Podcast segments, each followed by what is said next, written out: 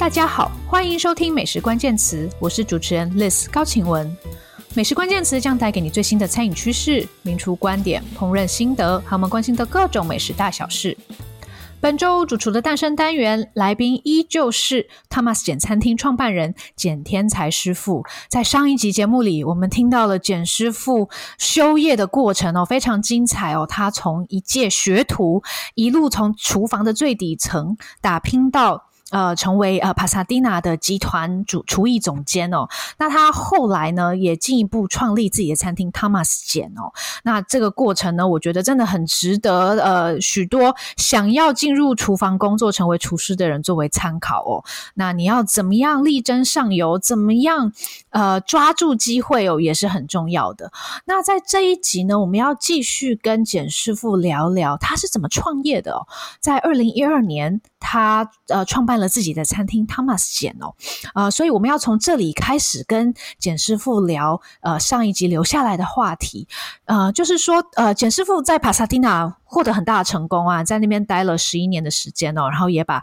帕萨蒂娜从单一间餐厅变成了一个有三百多位员工的一个大型餐饮集团哦。但你为什么那个时候想要离开呢？你什么时候开始有创业的想法？应该是。我做到一段时间，我有意识到说，这些伙伴都一直跟我那么久，那薪资的部分，或者是我在做我在做料理的，呃，其实我已经开始在找寻一些食材，但是那个食材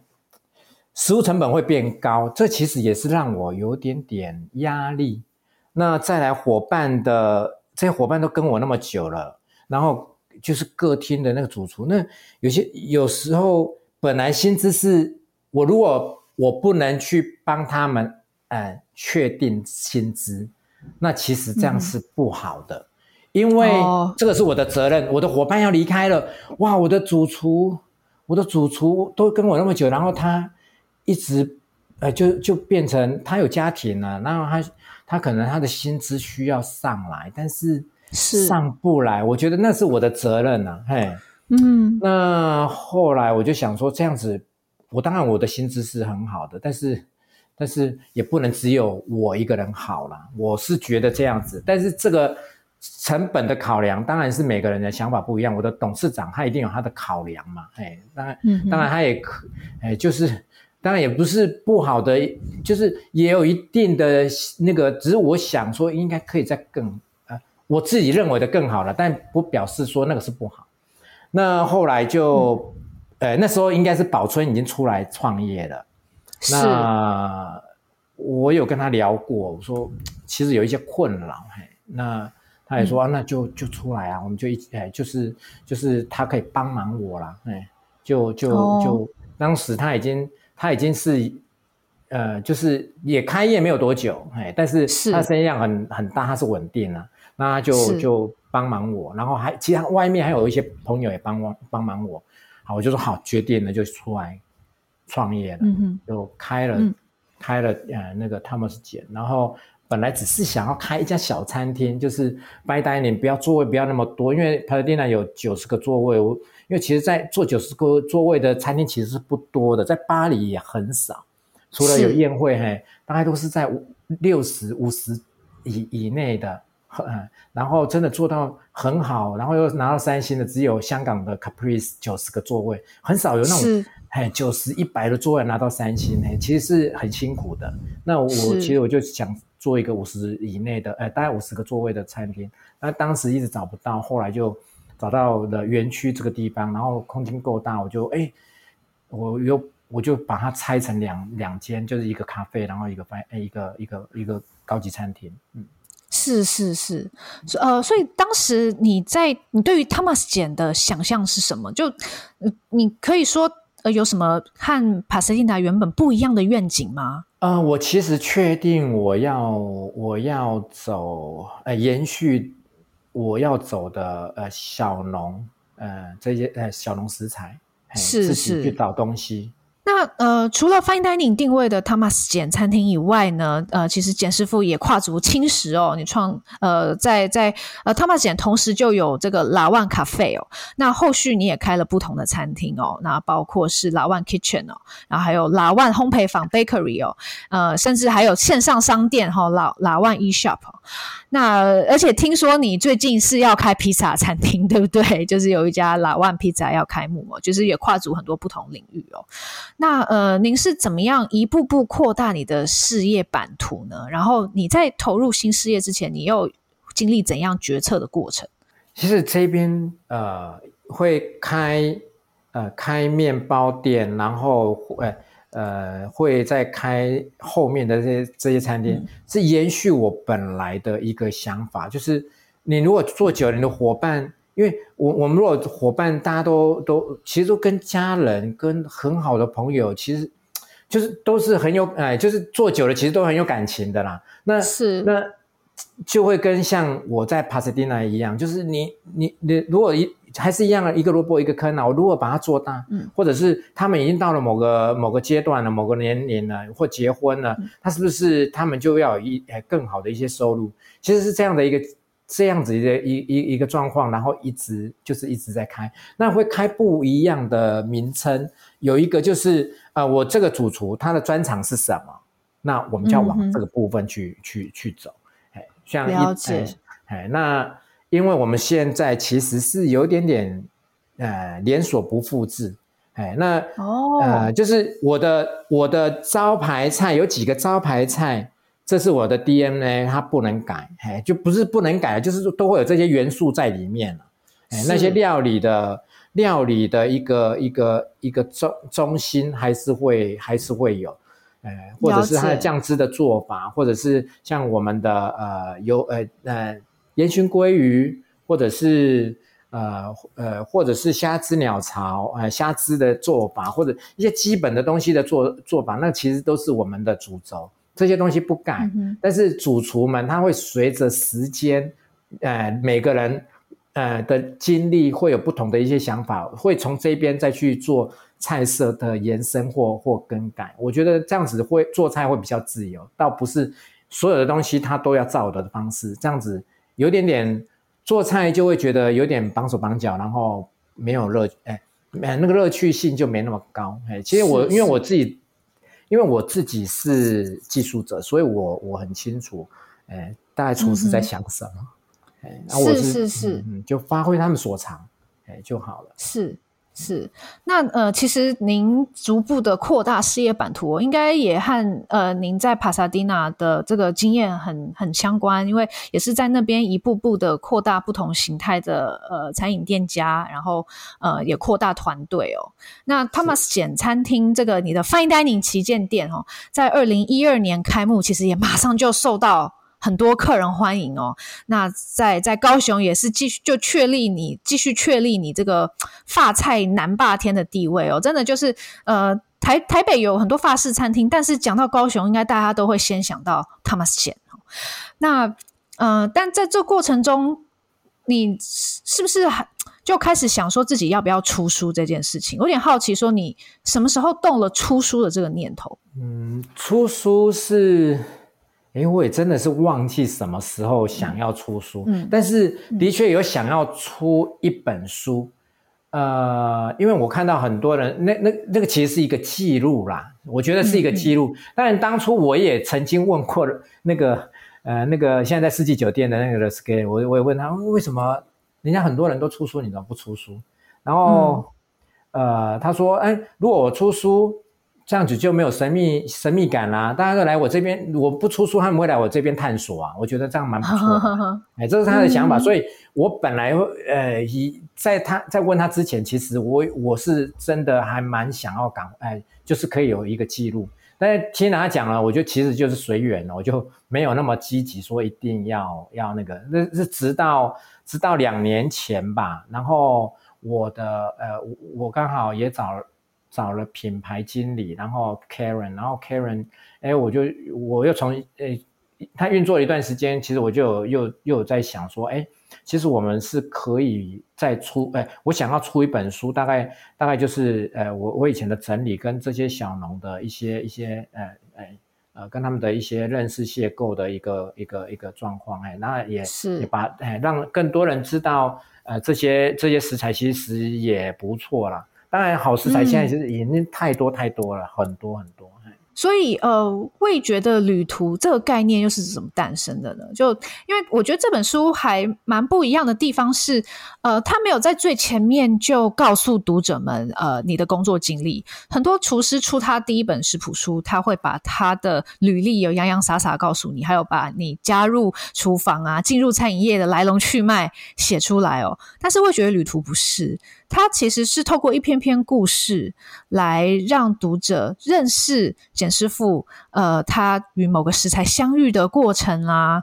哦，或者是说他去了哪里吃到什么菜，因此触发了你呃做创作某一道菜的灵感哦，呃，他他其实比较像是一个故事集锦哦，而不是就是那种你知道很多食谱书，可能主厨的第一本书，它就是那种。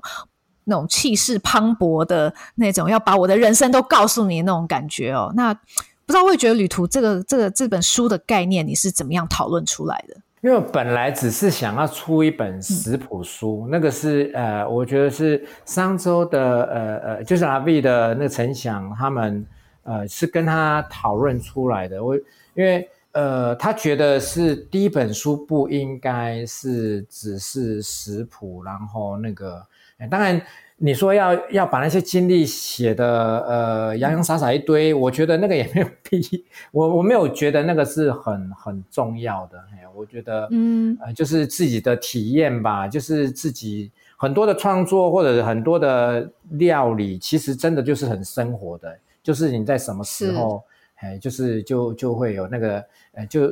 我我我我可能。吃到一个东西，我比较多的那个内心内心的那种小呃小戏剧就出来，也许啦，真的，哎，就、嗯、对啊，就就我去巴黎，我第一次我第一次去巴黎的时候，我也觉得哇，怎么那么漂亮啊？是真的让我让我有点嘿，我觉得就好像是童话故事的那个 那个画面啊，嘿，那是是、呃，然后吃了什么东西，我都我对于很多东西都好奇，我就觉得很兴奋啊，我不晓得从以前我开始在买书就一样，我第一次。接触到书，我觉得哦，好好兴奋啊！就是我对什么东西没有没有见见识过的，或者是那个，我都会觉得就是保持的很大的一个好奇心跟跟兴奋感。我不知道，就是。莫名的，自己莫名的，是是，所以你等于是把一次次的好奇心跟兴奋感，就编排成一篇篇故事，收录进去这个《味觉旅途》这本书哦。那它也有配上食谱哦，告诉大家这个菜的创作的过程哦。那其实，在这本书里面呢，食材生产者是占据主角的位置，呃。我知道简师傅一直都很支持小农，然后也倡议有机食材、环境友善等等的理念哦。但我还蛮蛮好奇，您什么时候开始有这些想法？呃，书中有提到说，呃，二零零八年你去意大利慢食之旅，给你很多启发。那这样子提倡有机、环境友善，是启蒙于那一次意大利旅行吗？那个是很重要的一个转捩点。那其实。其实要做友友善土地，其实以前都在想有机啦，因为坊间也很多的有机餐，诶有机的食材在贩售。那是当时在零呃零七年之前，其实那呃有有机有机贩售者他也会有做他们的料理。那我就觉得当时很多人讲到有机，很多人都会讲说啊，有机就是很丑啊，啊有机就是不好吃，就是有机啊。其实。嗯我都会觉得说那个不是不是真相啊，不是那个是因为你遇到的就是雷像猪菜，那个打开啊刚开始你遇到的卖有机的人，他可能当时的确有些是还不大会种，哦，就是刚投入他可能种的不漂亮。其实现在的有机是很漂亮的，然后不好吃是因为、呃卖贩售者又是又又是厨师，也不是正规的厨，呃应该说不是在外面有做过。厨师的是自己喜欢，那可能他做一两道菜是好吃的，嗯、但是你要你要你要变化那么多的时候，他就会穷了，所以就会有些东西你会觉得好吃，有些东西就不好吃。但是不是不好吃跟跟很丑就是有机啊，所以其实我就会想说再去探索这一块，然后呃后来呃我本来餐厅想要做有机，我其实还是很苦恼，我说这样有有被塞住了，嗯、我就觉得说啊有机你要全面有机是多难的，重新再来是不可能的，嗯嗯，那时候。那时候我的品牌经理也是，就是那时候是简树林，就是在帕萨蒂，是还在帕萨蒂纳的时候，对对，那个时期对。然后啊、呃，就我们也认识徐仲了，那他就啊、呃、那时候就安排呃请徐仲安排那个意大利之旅，就是就是那个慢食展的的一个一个参访。是是，所以其实，在去意大利之前，你就已经有想做有机了，可是却有一点好像遇到瓶颈，所以想去看看意大利的慢食节怎么做。对对，对，了解。去那边，去那边的确让我大开眼界。哇，嗯，怎么说？怎么？因为那个展，你你是一个慢食展，怎么会用到跟食我们的台北的食品展这么大？因为我因为当时我们看的都是之前的一些有机，有机都是小农啊，就是几在台湾都是几个摊，呃，可能一二十、二一二十、二三十的摊贩，然后在那边贩售有机有机食材啊。怎你怎么会去想象说去那边是那么大的，然后全部都是友善土地的？我觉得那个是真的让我很、嗯、很很很惊讶，嘿，然后是是，呃，我也不再拘泥，一定是只有锁定呃有机，我觉得你应应该是要放得更广一点点，真的就是对于环境友善，嘿、嗯，然后慢食的一些精神，嘿，所以我就开始回来之后，我就请徐总，当然之前就有去拜访过一些农家了啦，嘿，我觉得后面真的要积极去做这一块，嗯、就请徐总帮我。嗯帮我安排。那我觉得同温层的都在做有机或友善的，其实你从里面你就会找到很多的线索，嗯、很多的生产者。哦，是，所以当时二零零八年你开始做，你你你觉得呃有机食材是不难取得的，在台湾？呃，其实不多啦，嘿，大概就是那些，嗯、嘿，是是可以是有的取得，只是要要要要比较不容易找，但是。慢慢的这一块其实是当时还没有那么还没有那么广，现在是真的很广。是是，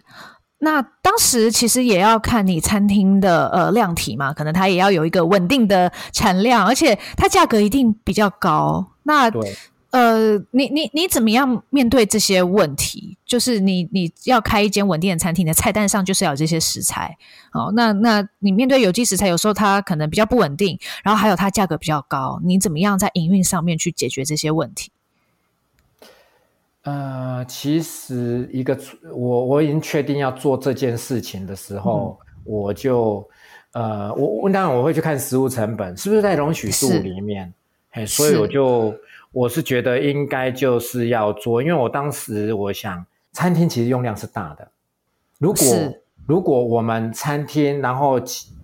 然后结盟更多的餐厅去用这些东西的话，那其实呃应该是一个供需吧，供需的一个状况。它现在价格是高的，但是你等到很多人在投，很多很很很多人买，然后它就越多人种。越多人种的时候，它的价格就就慢慢下来。就像早期，其实应该是在两千年的时候就已经开始就，就就就有人在做，像林燕婷啊，哦，林燕婷就在做种植。哦、对他，他是第一，其实我是他第一个客户，餐厅客户。在两千年的时候，我们就、嗯、哎，两千年、两千零一年，我就开始在用。然后，哦、对，那时候贵啊，但是如果那时候我我如果不支持，我们都不支持的话，当然这个东西就不会在台湾产生。如果我们餐厅是用量大的，它有个基本量，那收入又好，就更多人投入，然后慢慢慢慢的，你看现在的节瓜，以前的节瓜多贵啊，三可能一公斤都要三百多块，现在可能只有一百块就有了，那个是落差很大的。然后是就是平哎，就是就是一一股这样子的一个想法，然后就去做做。做这件事情，我就觉得不不再去考量那个食物说高不高的这个，当然你要自己要控管，一定还是要赚钱，你才有办法永续去做这件事。你如果不赚钱就不行，所以要做一个平衡。是是，那呃，您可不可以举几个例子，就是对你来说这一路上很重要的食材生产者，然后呃，一直是为你的菜单加分的这样子的伙伴？哦，其实蛮呃，早期用的是像呃好野鸭，哦，林和彦嘛，嘿和彦，然后微风、微风四级这些农友其实好多，现在都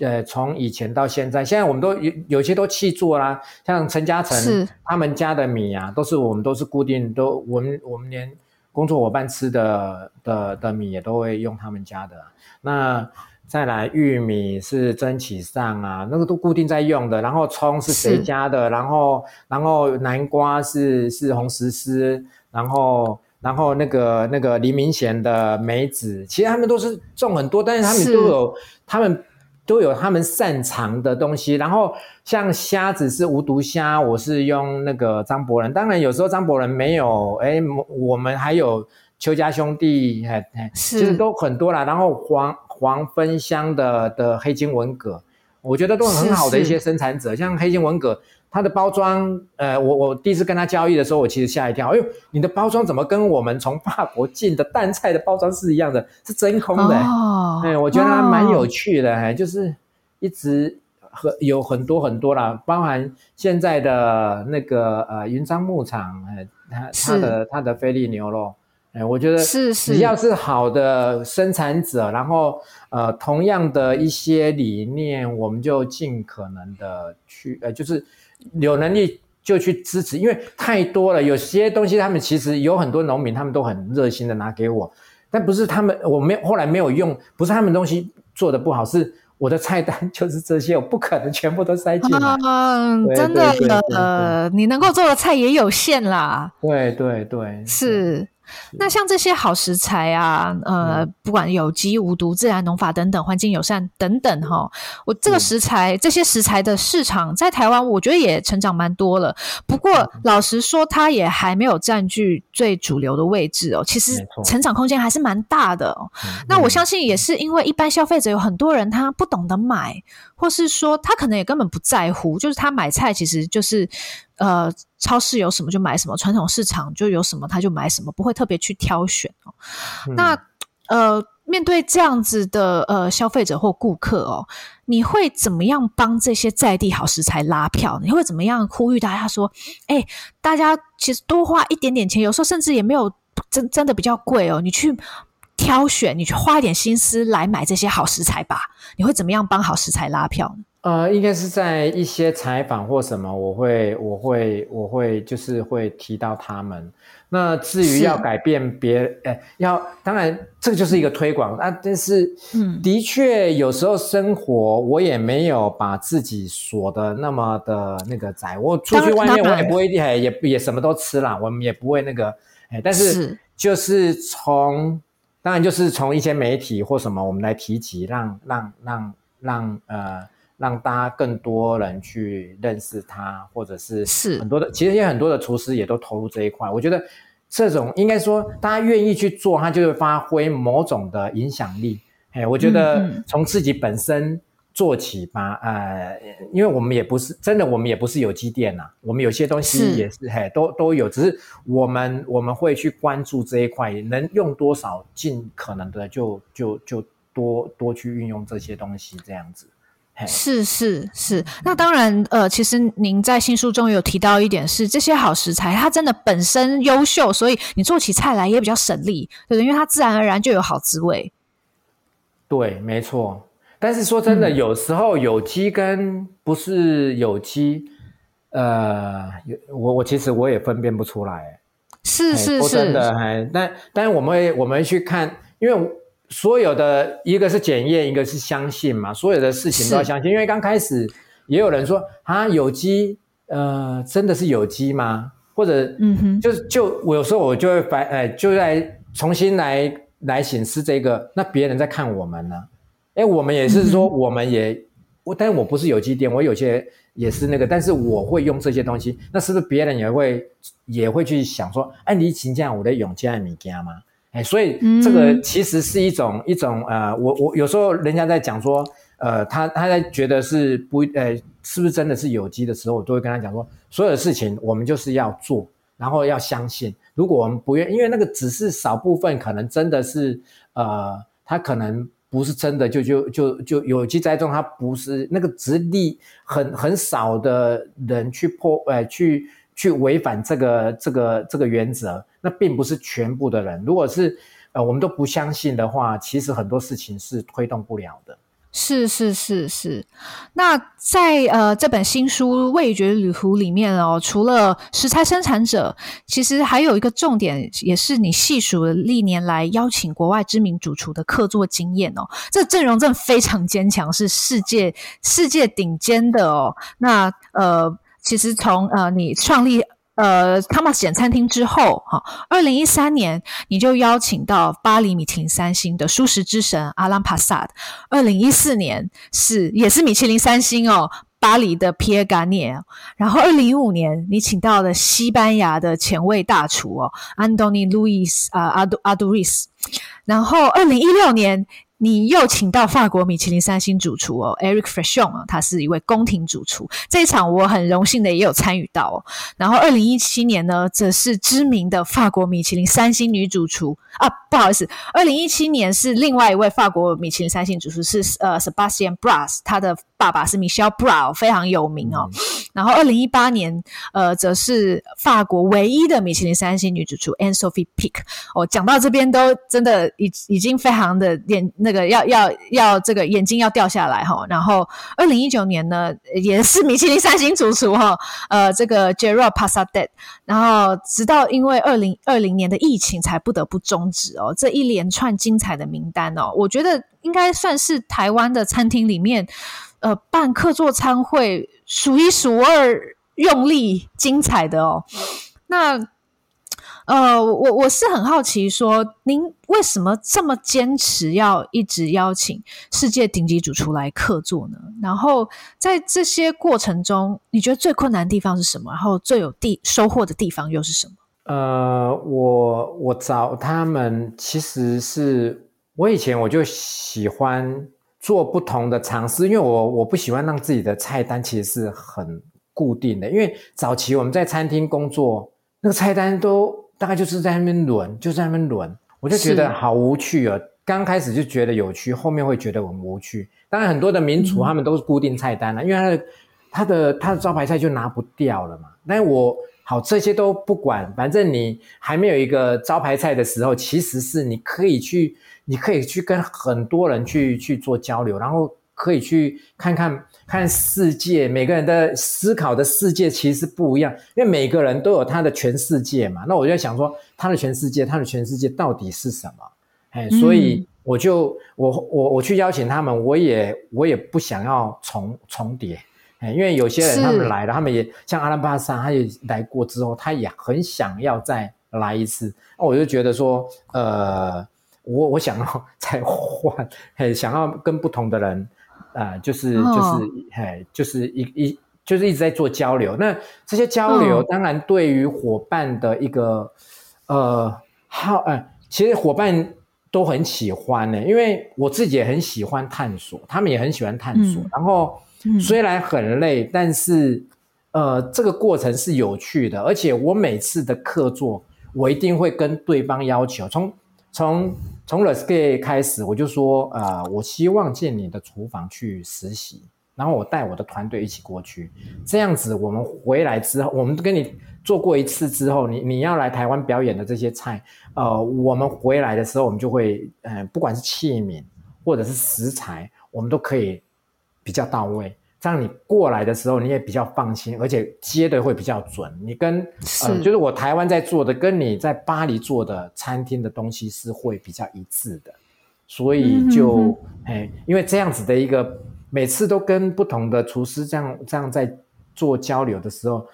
其实有些。呃，有时候我们都在讲说啊，产业的的变革啦，可能以前是我们台湾式西餐的厨房的那种的方式在在出餐。那你跟那么多人在合作的时候，你就会看到，哎，你就会截取很多的很多的经，哎，很好的方式。因为在所有那么多团队里面，一定有一个方式是，哎，你觉得是很棒的。然后或者是哪一个的做做菜的方式，或者是它的配方，或者是什么某一个东西是非常棒的。其实这种的无形哦，在在工一起工作那么多天哦，在那边实习又回来又又工作那么多天，其实是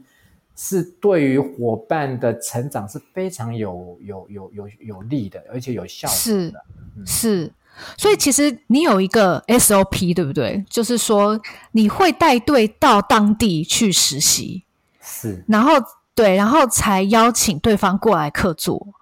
那这这整个规划的时间大概要多久啊？我们通常通常啊，最短都是一年，就是我已经锁定他了。然后我们会过去吃饭，邀请，然后确认了，我们再找时间再飞过去再实习，然后再回来，哎，在实习完会跟他们吃饭，然后跟再跟他们讨论，哎，嗯，这些所有的细节在那边全部呃都要都要确认，呃，哦，有些东西是我们可以进口的，有些东西是不能进口的，或者是有些东西我是在台湾可取的。可取得的，哪些是不可取得，一定要从霸国的。那在那个时候，我们就会沟通好，然后回来再再再再嘿，就就不要只是书信而已。我觉得要确认会，会会比较，他们也比较安定，哎，安心。然后来到这边，我们的接待也会比较比较亲，哎，就是比较进入状况啦。哎，我觉得这个就是我们的、嗯、我们的 SOP。是是，我觉得这个非常严谨的做法和呃后来许多在疫情前很流行的这种跨国四手参会是不太一样的，因为其实后来很多盛行的参会，它也没有那么多时间来做规划哦，那可能就是在两三个月内就要执行了。嗯、那呃，在真正参会登场之前，可能也没办法就是到对方的餐厅去做实习啊、访问啊等等的哦。那呃，你你是怎么样确立这个流程的？为什么你就是觉得一定要到当地去？因为现在后来也有很多餐厅也没有这样做，他也是继续办啊。对对，没错。我第一次去了 Sky 的餐厅之，呃，之后，然后他来我这边参，呃，整个的活动结束，其实他很满，他很开心。他说他到是，呃，他也是很多，呃，就是各国都会邀请他，他也到美国，也到很多地方。呃，东南亚，呃，东南亚，然后香港，然后他说，其实只有我们，只有我带团队进他的厨房都没有，我也很惊讶，我说他真的哦，竟然是这样子哦，你们这样这样可以、嗯、可以，你那些细节这样可以接的那么好，我觉得有点点有点，当然我我我我是一个就是所有事情要确认的人呐、啊，我我我我是这种个性，哎，因为后面我们在做客座，也有很多人都。嗯都呃，就是很多的厨师，他们也呃，像像皮耶甘尼也说，他们是我是我们这样做，我第一次看到像呃呃，就是世界上还有跟日本同样同样的那个那个团队，因为日本也是战战兢兢。嗯、我觉得日本他们可能也都会过去，我不晓得他们有没有过去，但是他们就在就很多的所有的团队离开，他们都会讲说，你们你们就是就是。就会比较呃，就是我们都看待一件事情都看得看得很啊、呃、很严谨，然后很很很去关注这些事情啊。我可能跟我的个性有关系，我希望说呃他们过来真的就是要安心，然后然后所有的步调要跟他们的原原本的的状况步调是一样的，他们比较会安心的。像 The Sky，我第一次去 The Sky 那边餐厅实习的时候，The Sky 是很严谨的，所以我在那餐厅我会觉得哦很。他虽然对我们很好，但是他对对外呃他在外面的那个也是就是很在在在应对进退就是 social 的时候，其实很很那个，但是就很很和蔼的那个，但是到里面其实大家都很怕他，就是是是他对于工作是很严谨的，嘿，那我以前都会觉得，因为以前我看过彭一平的书在写。啊，就是民族的画像，就是说民族的画像，嗯，是那个那个很久的书了。然后他们在叙述哦，因为他们在叙述的时候，厨房里面的工作是呃，如如呃，就是出餐如打仗。哦、所以我第一个接触就是就是 Sky 的餐厅，要死不死就在里面。然后哇，真的就是那种场景呢。所以我回来我就跟我们家的人讲说，我们的步调一定要跟上他们，他们的步调真的在里面是小哎。有点小快走的那个、那个、那个状况，不能厨房是不能跑的，哦、因为跑只有是在餐厅里面跑，只有什么情况呢？就是火灾 才会跑。所以，但你说快走是他们在厨房里面走动，真的就是用快走的方式，很快很快。我就觉得哦，那个步步调是让人家会紧张的。所以我们回来，我们要让，因为他这样子煮熟他会安心嘛，所以他们来的时候，其实他们也是那个步调。那我就跟我，因为他们过来大概都会三呃，大概家主厨会四个人。他们步调都很快，我们的步调一定要快。我们步调不快的话，没有照着他的步调，他们不安心的。所以我后来第一天的时候，步调不对，我就觉得他们有点点有一点点不安。我就说，我们的步调一定要照要跟上，因为人家就是这个步调啊。但后来我到另外阿兰巴萨的时候。就很自然了，完全不一样，也跟主厨的 style 有关哈。没错，没错，是是，我们刚刚讲了 Skip，他应该当年是还在 Le Doyen 的时候，也是呃，也是巴黎的米其林三星餐厅哦。那他后来其实就被这个这个呃这个另外一位法国主厨那个 Yannick Aleno 接手了哦。那那对对对，那。嗯呃，您跟这么多位世界顶级厨师合作过哦，呃，有没有哪一位是特别困难的？特别困难哦，应该是你说做菜吗？你还是沟通？嗯，都可以啊。好啊，爆料。其实工作都不会困难，大家都哎，呃，应该不同的困难啊。皮耶加涅他其实是好呃很随性的。那他喜欢即兴式的一个创作。我们去巴黎的时候，我们在前面就是跟他要菜单，然后去巴黎的时候，嗯、他说：“你们过来过来。”然后就我以为菜单好了，菜单没有好，诶没有菜单。他就说：“你进去实习，你就看我们的 style，就一起工作。”我真的是疯了，嗯、我怎么跟你确认菜单呢、啊？然后在那边，嗯、我第一个没有确认菜单就是就是皮耶加涅。哦，然后是后面在他们，因为他很忙，到处跑。然后他有一个总主厨是跟着他跑，嗯、叫米歇尔，呃，米歇尔，呃，呃，米歇尔，哎，我忘记了，哎。然后他的那个也是莫夫，超厉害的，嗯。然后就是跟着他，然后他回来的时候，我们就只有跟他拍照，然后赶快他赶快开菜单。嗯你看，都是当下即兴创作，这样菜单就用一用，然后赶快沟通，然后回来，那真的没有事啊，就只知道他的 style 而已啊。回来赶快就一直在书信，这个是我们遇到最最困难的。但他是最，我觉得皮耶加涅的人非常非常好，我好喜欢这个是这个皮耶爷爷，他真的人很好，也、哦、非常好，很 nice 的，跟他的跟他的想法理念有关系，因为他就是甜美，他就他惯他。他的一贯的那种经营模式就是甜美，对客人甜美，对伙伴甜美，对于所有的事情都甜美。那真的，他就是一个甜美的一个爷爷爷爷这样。哦，但是没有开菜单吓到你而已啊，这样子，其他都还好这样。哦，OK OK。但你邀请过这么多客座主出来哦，其实也没有真的去改变你自己的做菜风格，就是说你真的只是。来观摩他的，但是你并不想要改变自己做菜做菜的想法，为为什么呢？呃，每个人都有他的个性，然后你表达的是什么，嗯、然后、嗯、呃，你可以看风格，但是不能 copy，、嗯、因为 copy 就没有意思啊。除非你要办一个活动，你是你是回顾或者是什么，但是要知会对方，因为我觉得那种叫做尊重，因为世界是平的。你做什么事情，嗯、对方都那个，那你有你自己的、嗯、你自己的、你自己的想法，为什么一定要做别人的东西？这个其实是是，哎，就不是我的我的选项。而且我们一直在跟国际在做交流，做哎交朋友，我觉得嗯，这个很重要。嗯、因为你一旦你你破了这一个，你之后人家怎么看你？嘿，这个是很很很，哎，这个不是我要的，哎。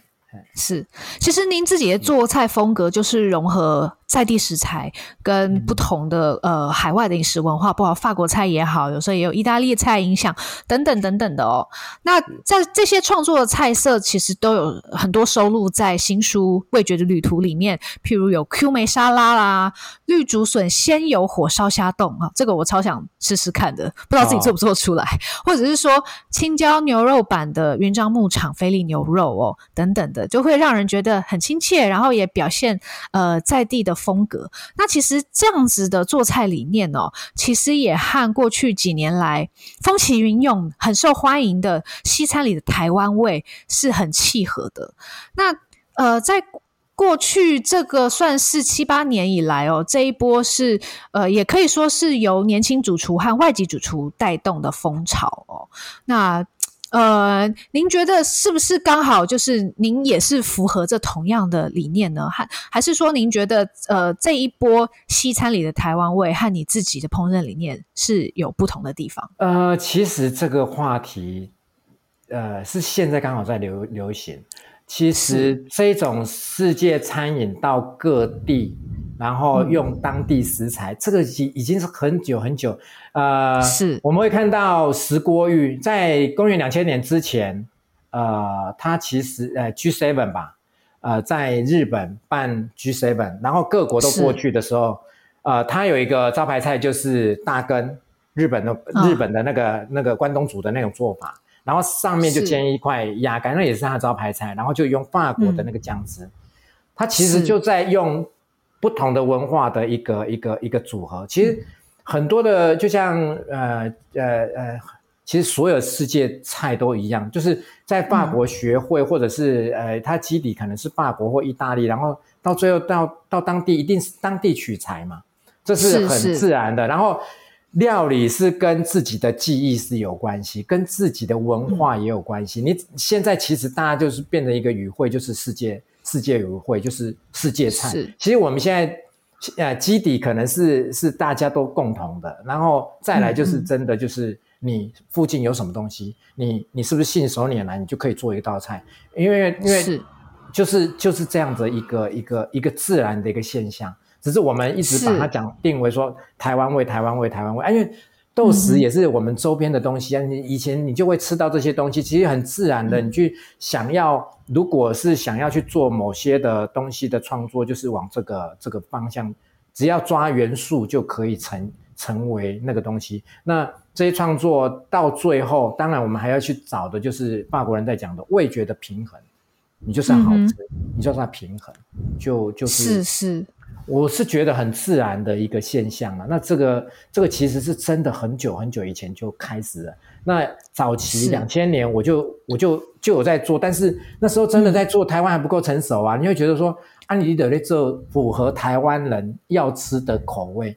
这个就是创作当初的创作者就有一些限制，就会好吧？那因为大家对法国菜又没那么了解，你当然就要原原本本先让他了解，那就有一个进程的。如果你一开始就跳脱了，就用什么煎芒果，然后放酸芽切下去做一个酱汁，嗯、他一定说你、嗯、你就是台湾味啊，就是台湾呃是一在地的呃，就是符合台湾人的胃口。嘿，但是现在你看，大于就是商务的旅游，然后再来就是我们国人的旅游越来越频繁，然后大家都在找寻这些啊、呃、有名的餐厅在，在在在在体验。你看这样子的一个状况，这让台湾现在这几年其实是餐饮是非常呃，我们在就是料理人的在做创作，其实是一个非常非常好的一个一个一个年代了。嗯，是是真的。所以其实，在二三十年前，当年大家对于法国料理、对于西餐哦，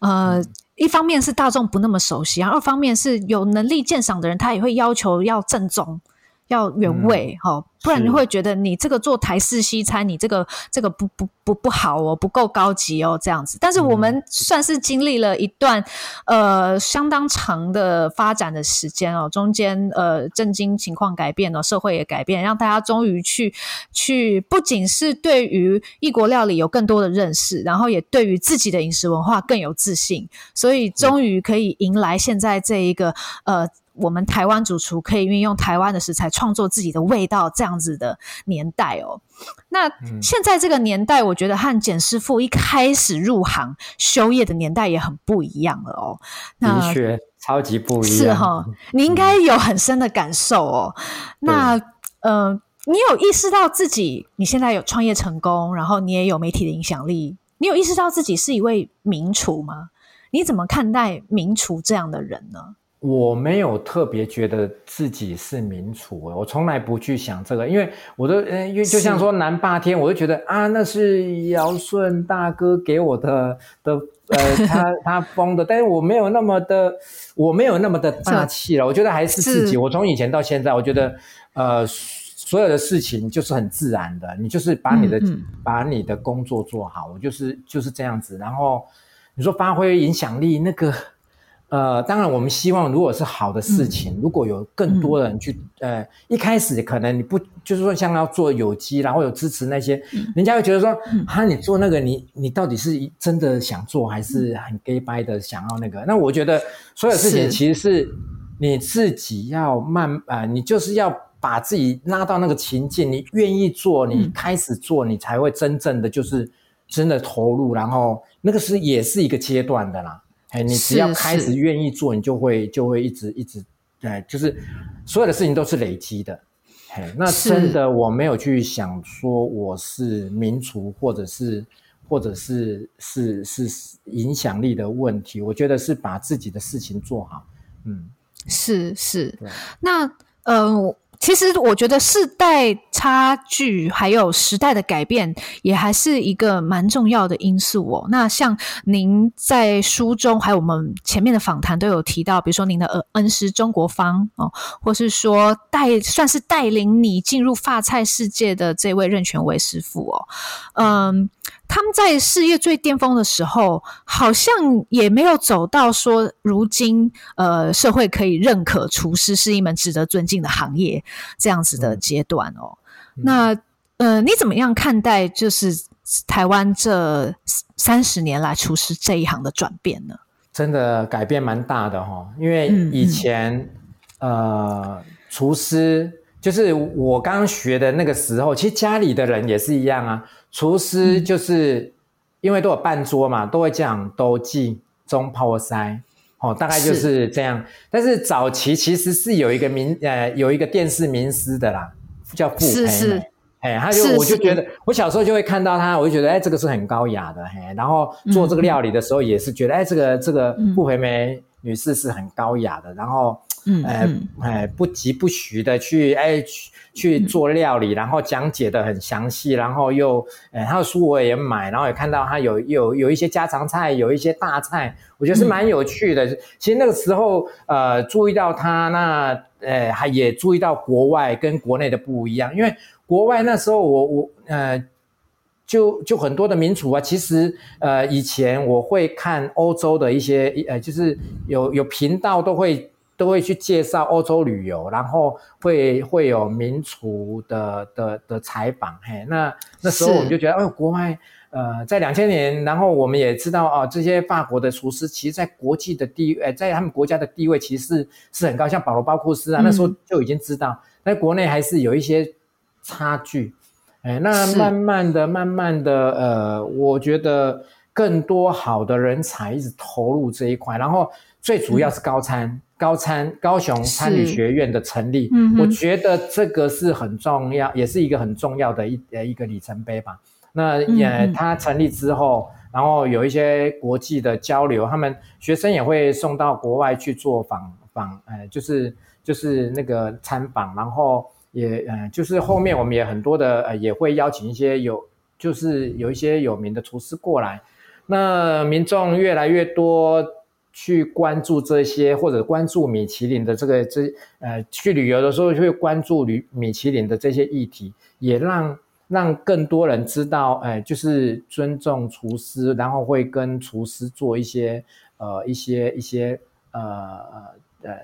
呃认识跟访呃访问，或者是呃他需要什么样子的餐点或宴客，他会跟就会跟厨师们讨论。我觉得慢慢的、慢慢的，厨师的呃的，应该是跟他的曝光率有关系，所以所以大家就哎、也也认同这一这个行业的一个呃一个呃一个专业度啊。嗯、是是，你自己有没有觉得在哪一个时间点，好像有特别明显的这样子的转变？就是突然大家好像对于厨师这一行、餐饮这一行，呃。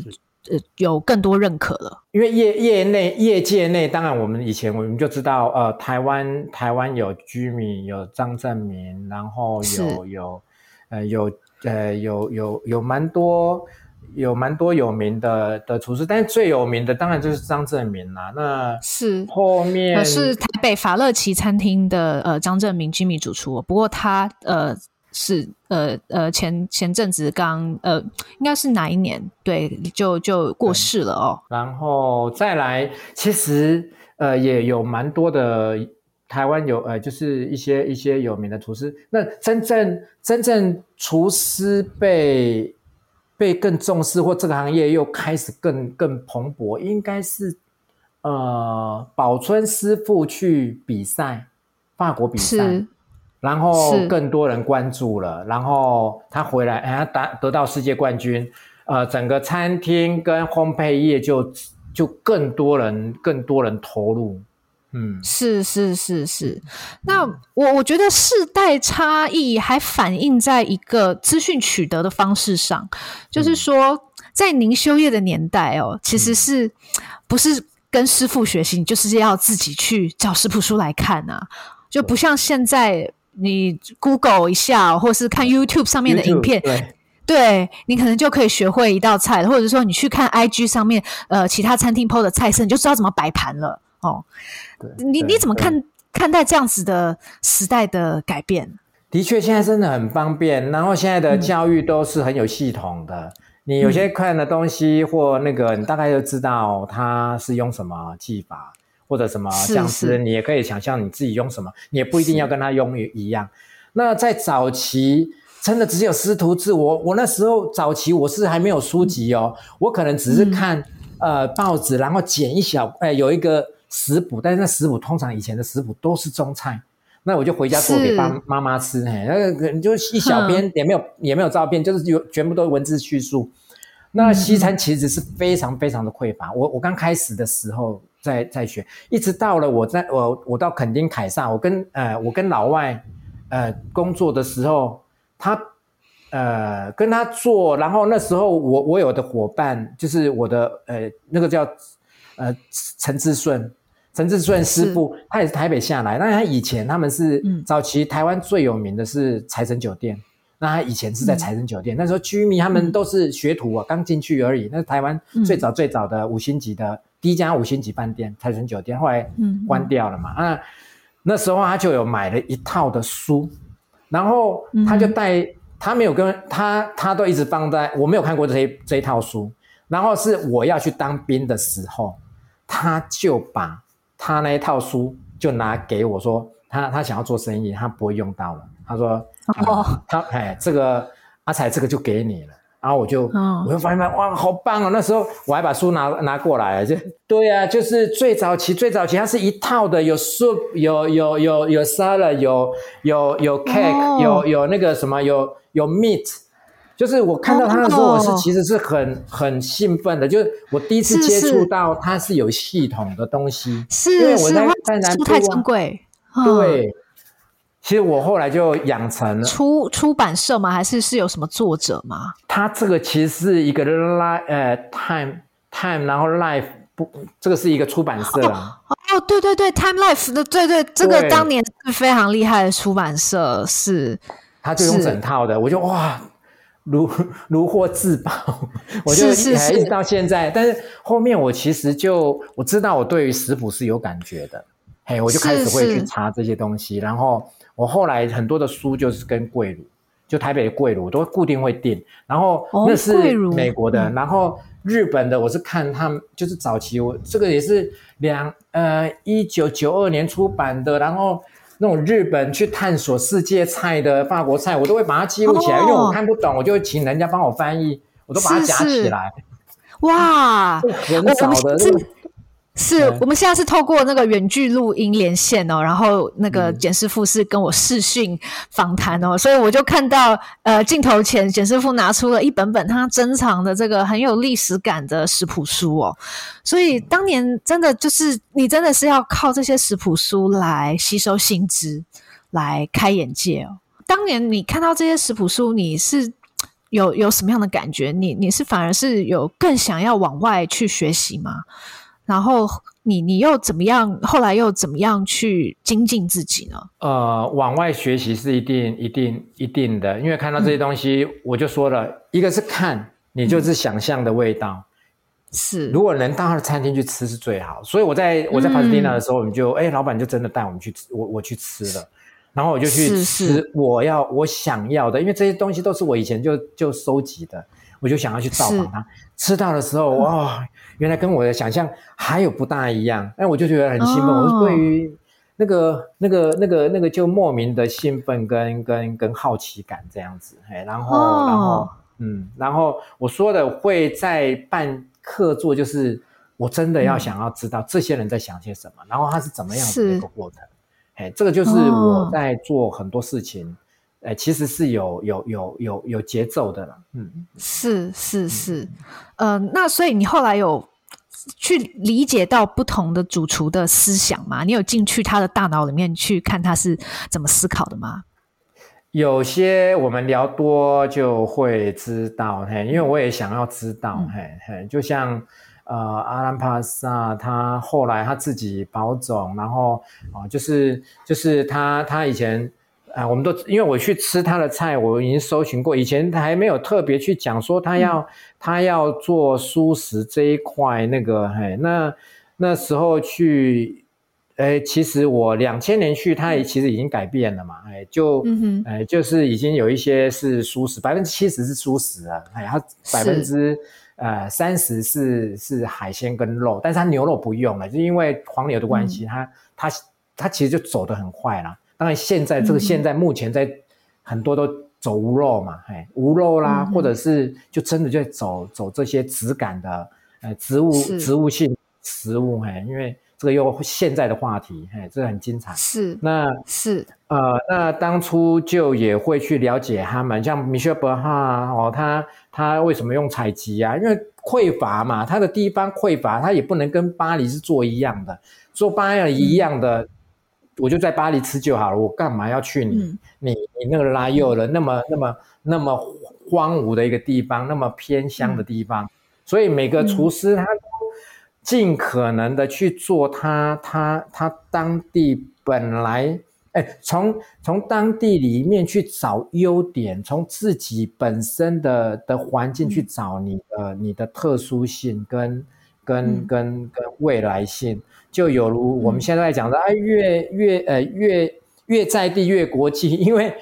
是只有你有啊，别的地方没有，人家会特地来你这个地方吃，我觉得这个就是一个蛮有趣的事情。所以对你来说也是这样吗？你的烹饪理念也是越在地越国际吗？呃，我觉得有时候是真的自然。哎呀，当然我我们我们在、嗯、我们在走的呃，我我我就像我们在走，其实我就想说就是友善友善土地。那友善土地就像皮耶干涅一样，它的甜美，它就是所有事情它就要往这个方向。那也会影响到我啦。我会觉得说，现在我们在做土地友善，我们对客人友善，我们一定是对我们自己。我们在做环境，我们所有的环境，包含工作伙伴的环境，包含对于伙伴的友善，嗯、我觉得这是应该是要贯穿的，不是只有在做一块的。这个其实是还蛮重要。那做菜这一块事情，你一定要快乐做菜，就像说，是呃呃，我因为我也遇到了那个 Sebastian，就是巴尔斯他的儿子哈。因为他后来我邀请他过来，他本来是三星，他跟我说他不不评了，那我我也有点傻眼。哦、但是知道他的理念的时候，我倒觉得说真的是应该要这样做，就是你要照着你自己的节奏，嗯、你喜欢的工作，而不是变成一个压力。因为如果它是一个压力就，就就已经是偏离了你原本的初衷了。嗯，是是是，那简师傅进修哦，除了厨艺方面，嗯、其实你也呃进精进你的企业管理方面哦。你呃后来进入了中山大学就读 EMBA，呃，那是什么样的契机会让你想要再回到念书，而且是念念气管？呃，我觉得公司路越来越大，那我是一个技术者，因为宝春先去读了，我觉得我有看到宝春他有一些变化。嗯他就是对于、嗯、对于公司好的一些一些想法，哎，我们会聊。那哎，这一块有些有些东西是我没有去想到的，因为你不能不懂财务。那你如果不懂财务，当然你要懂一些些，但是你不能全懂，但是你也要有专业的。当然我们这一方面都会有。那我我要我所有的，因为所有的事情都要去想到人，呃，有人点要稳定啊，你要有人资啊，嗯，你你你要有你要有财务，你要有人资，你要有你你你要有那个那个呃品呃推推广，你要品牌。那我我会去盘点我自己的不足啊，我觉得诶，读了这些，我我可以吸收到比较新的一些知识。我到底我去读了书，嗯、我知道我哪些是不足的，我哪些是呃应应应该要加强、嗯、啊？这个东西是我我能我自己能上吗？或者是我的伙伴可以去上，嗯、或者是我直接呃我我真的没有办法在里面栽培，我是不是要找一个专业的那、嗯、专业的？哦，再再来负责这一块，这个其实是很重要的。而且企业越来越大，你不是只有个人，你是这么多家庭。我们现在工作的伙伴也也有有到了一百多个人了。那我觉得这个其实都是一个责任，而且我希望它是越做越好，伙伴们的薪资也要越来越好。那那你就要懂得经营跟跟未来的趋势的呃。的一些一些安排，如果未来趋势你都不会去安排，那你只有做这个这样这样规划是呃对伙伴是不负责任，对公司来讲也不负责任的。嗯，是是，那其实这也是你第二次回到学校念书哦。那你第一次就是在刚出出社会八年之后，你是回到了呃学校海清工商。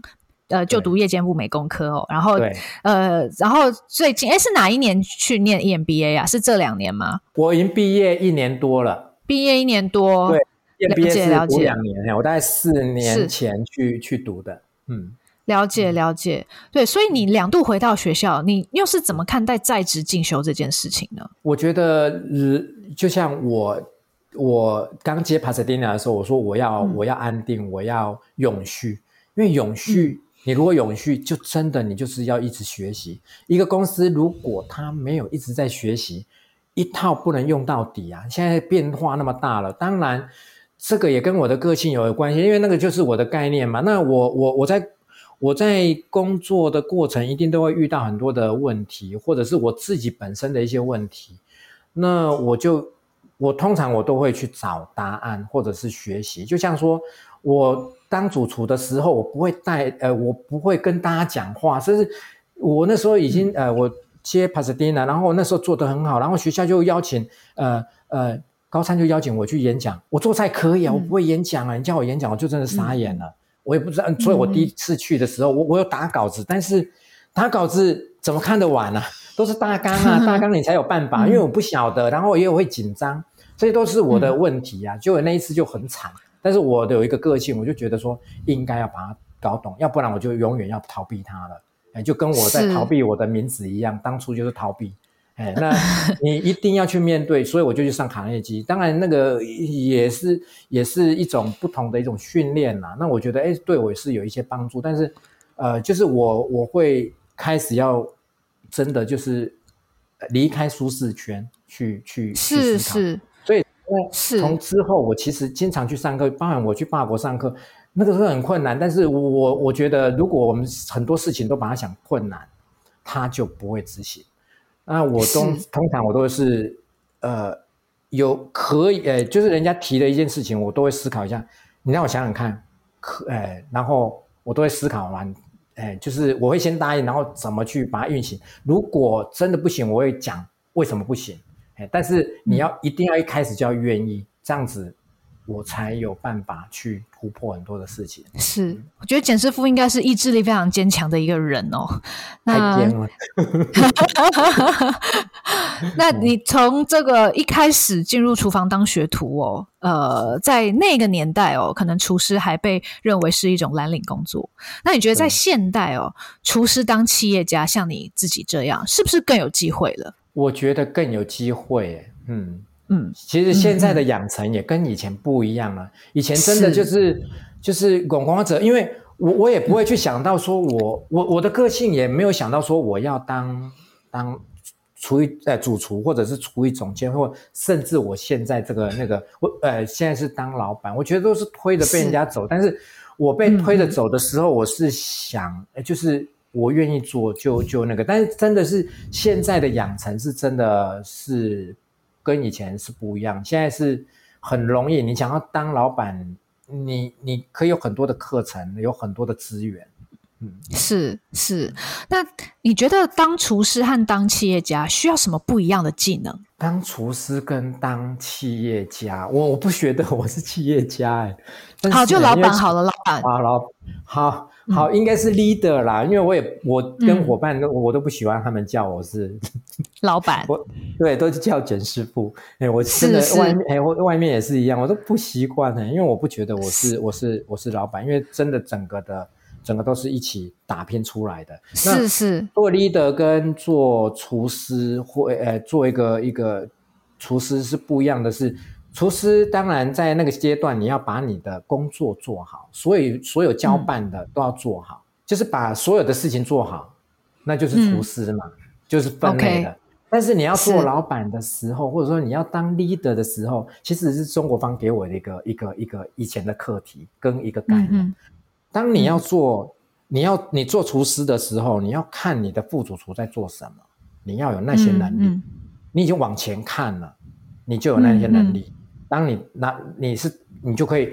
你抓到那个机会的时候，你就你就可以很快上手。你如果心里都没准备好，嗯、或者没有想要往那里的时候，那当然你接的时候你就会心虚了。那你做了副主厨，你要看主厨的做的，你要做到他那个，你要先做到那样子的阶段。你当主厨，你要当到，你要做到总经理的那个阶段，那种的想法，你你才会一直，是未来你当了那个阶，呃，那个那个那个状态的时候，你就知道怎么去做了。其实这个是不一样的，嗯、就是你有往上在看，还是你只有在守着看你自己人家交办给你的事情，这是不同的心情，哎是，跟不同的事业。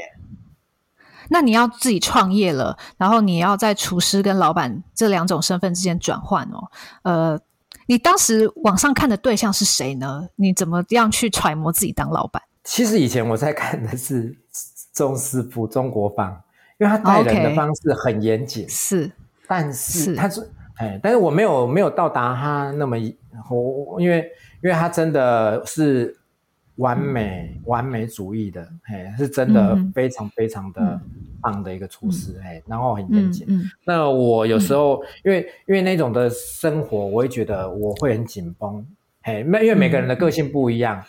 他的方式很好，嗯、我也觉得很棒，哎，也也也觉得很棒。但是我会让自己稍微有点修正成我自己的，就是哎的方式这样子，然后呃。他以前他的确就是这样子，他都他他当他也他当副主厨，当他接到主厨的时候，他很快就这些事情驾轻就熟，很快是，哎，然后他甚至他后来又在这个外商里面，他又又又去接了呃北京的总经理，北京的那个、嗯、呃也是也是同一个俱乐部，然后在北京、嗯、那叫长安俱乐部的总经理。嗯哼哼。对，他就是可以这样子做，哎，那我觉得这个就是，哎、嗯，厨师其实也可以当，也不是只有当厨艺总监而已啊，或或行政主厨，他其实是可以当到 leader，哎，那 leader 你要具备的是你要懂得伙伴，然后要要知道伙伴，然后有有有，也你要你要友善的沟通跟赞美。其实那个赞美，从以前那个赞美，就是我也是从中国方那边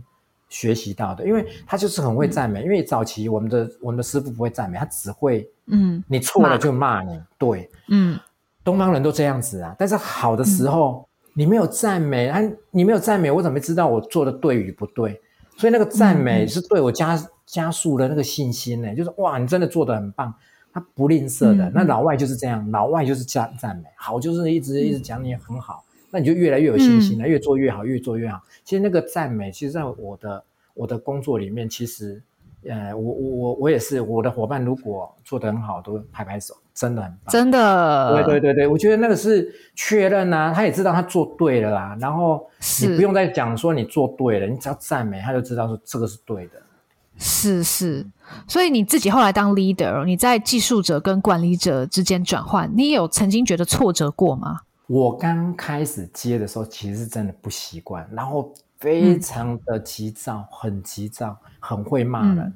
然后嗯嗯，那个其实是我压力最大的一个一个一一个一个一个过程，因为那时候我刚接帕斯蒂娜，然后刚回来，当然在之前已经有接过了，但是我不晓得我在帕斯蒂娜的时候，因为生意好到可能那个压力也大，然后呃，然后我又想就是求好心切吧，然后。伙伴只要做一点点不对，我就会骂人。那有点可能以前的那些的引呃那些我，因为我们知道在国际上，呃，像 Golden 啊，英国的那个呃 Golden Ramsay 嘛，对对对对，他也是在业界都知道，他也是脾气不好的。对、嗯，然后早期也很多的厨师，真的我们的那个厨师都很凶，然后日本人或更凶，就就这样子，好像呃好像都要用这样的方式，但是。其实那个跟反应你刚接的时候，其实调试不过来有关。嗯，那那个调试期到底是要长还是要短，那就要看自己。嗯、啊，因为我我的个性，我小时候其实个性就是温和的，有违反我的个性，嗯嗯、所以我其实，在那时候，我我讲了很多不好的话，对伙伴，我觉得很抱歉。那时候其实很挫折，嗯、一方面我骂了别人，嗯、一方面我又觉得哇，怎么会这样子这么急躁？嗯、我我也自己又又在反省自己。嗯，那个时候是是最最大挫折，嗯嗯，是是是，所以后来怎么样调整过来呢？有一次，我的伙伴被我骂了，说如果你他做了很大的一个错误，我我骂他很重，就是如果你你我像你这样，我就去死。结果他真的很沮丧，哦、他很沮丧。哦、然后后来我的、嗯、我我我没有意会到这样子的话会怎么样。结果我的我另外一个伙伴外场的伙伴就说：“简师傅。”你刚刚讲那句话其实很伤人，不应该要这样讲。嗯、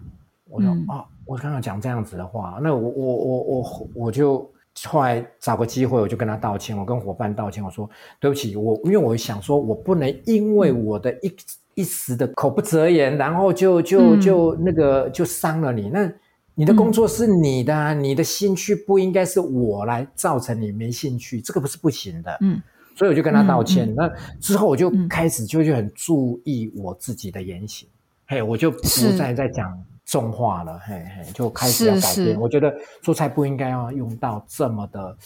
这么的急躁，应该是慢慢调整，慢慢调整，就慢慢的修到我我我现在的一个一个情形。了解了解，所以您大概入厨三十七年哦，差不多。那这一路上经过非常多不同工作哦，呃，如果有年轻人来请教你意见，他问你说：“我想当厨师”，那你会给他什么建议呢？我其实都会跟他们讲说，不用想那么多。呃，的确啦，现在每个我说你你不要去计较时间，真的不要计较时间，因为你计较时间就是跟自己计较。金钱也是一样，因为刚开始本来就在学习，当然有好、嗯、呃，你要能收入能平衡，这个很重要。你不要说连连薪水都低到说你不能不能不能呃不能生活，但是但是真的就是我刚刚在讲的那种状态，其实是呃很重要的一点。如果当然也不能过劳啦，你如果你你你你，因为大家都很讲究讲求的是。现在大家都在讲时间的问题，那的确在 fine dining 时间真的都还还蛮长的，就不像一般这样子。嘿，那这个是如果你要做做任何的事事情，其实你要喜欢它。你从开始做，嗯、你一定要喜欢它。你没有喜欢它，你没有办法去一直去研究它。而且你要做这个工作是你的终身职业。如果你抱定终身职业，你不喜欢它。那你要一定要赶快转换跑道，哎，那一旦是一旦那个就是你要一直做，你就不要再想说啊，我遇到挫折我再换，我就再讲了，就从头。我以前就觉得滚石不生苔，这个其实是老生常谈的一句话了，但是真的就是这样子，嗯、就是呃，就是有它的它的它的道理。是是是，好的。那希望大家都可以确定自己的志向哦，然后不断的精进哦。那我相信简师傅的经验分享是可以给很多想要进入厨房工作、成为一名主厨的人很好的参考的。那也谢谢简师傅今天跟我们分享这么多非常精彩的人生历程哦。好，那也祝你的新书旅呃味觉的旅途有好成绩，然后还有你的新餐厅是不是披萨餐厅也快要开幕了？二月吗？对，大概二月底。嗯嗯，二月底。好的好的，那也请大家密切注意简师傅的新餐厅开幕消息喽。好的，也谢谢大家收听今天的节目。如果喜欢我们美食关键词，欢迎订阅追踪并分享给亲朋好友，也欢迎留言给我们，更欢迎给我们五颗星哦。我们就下周再见喽，拜拜。拜拜。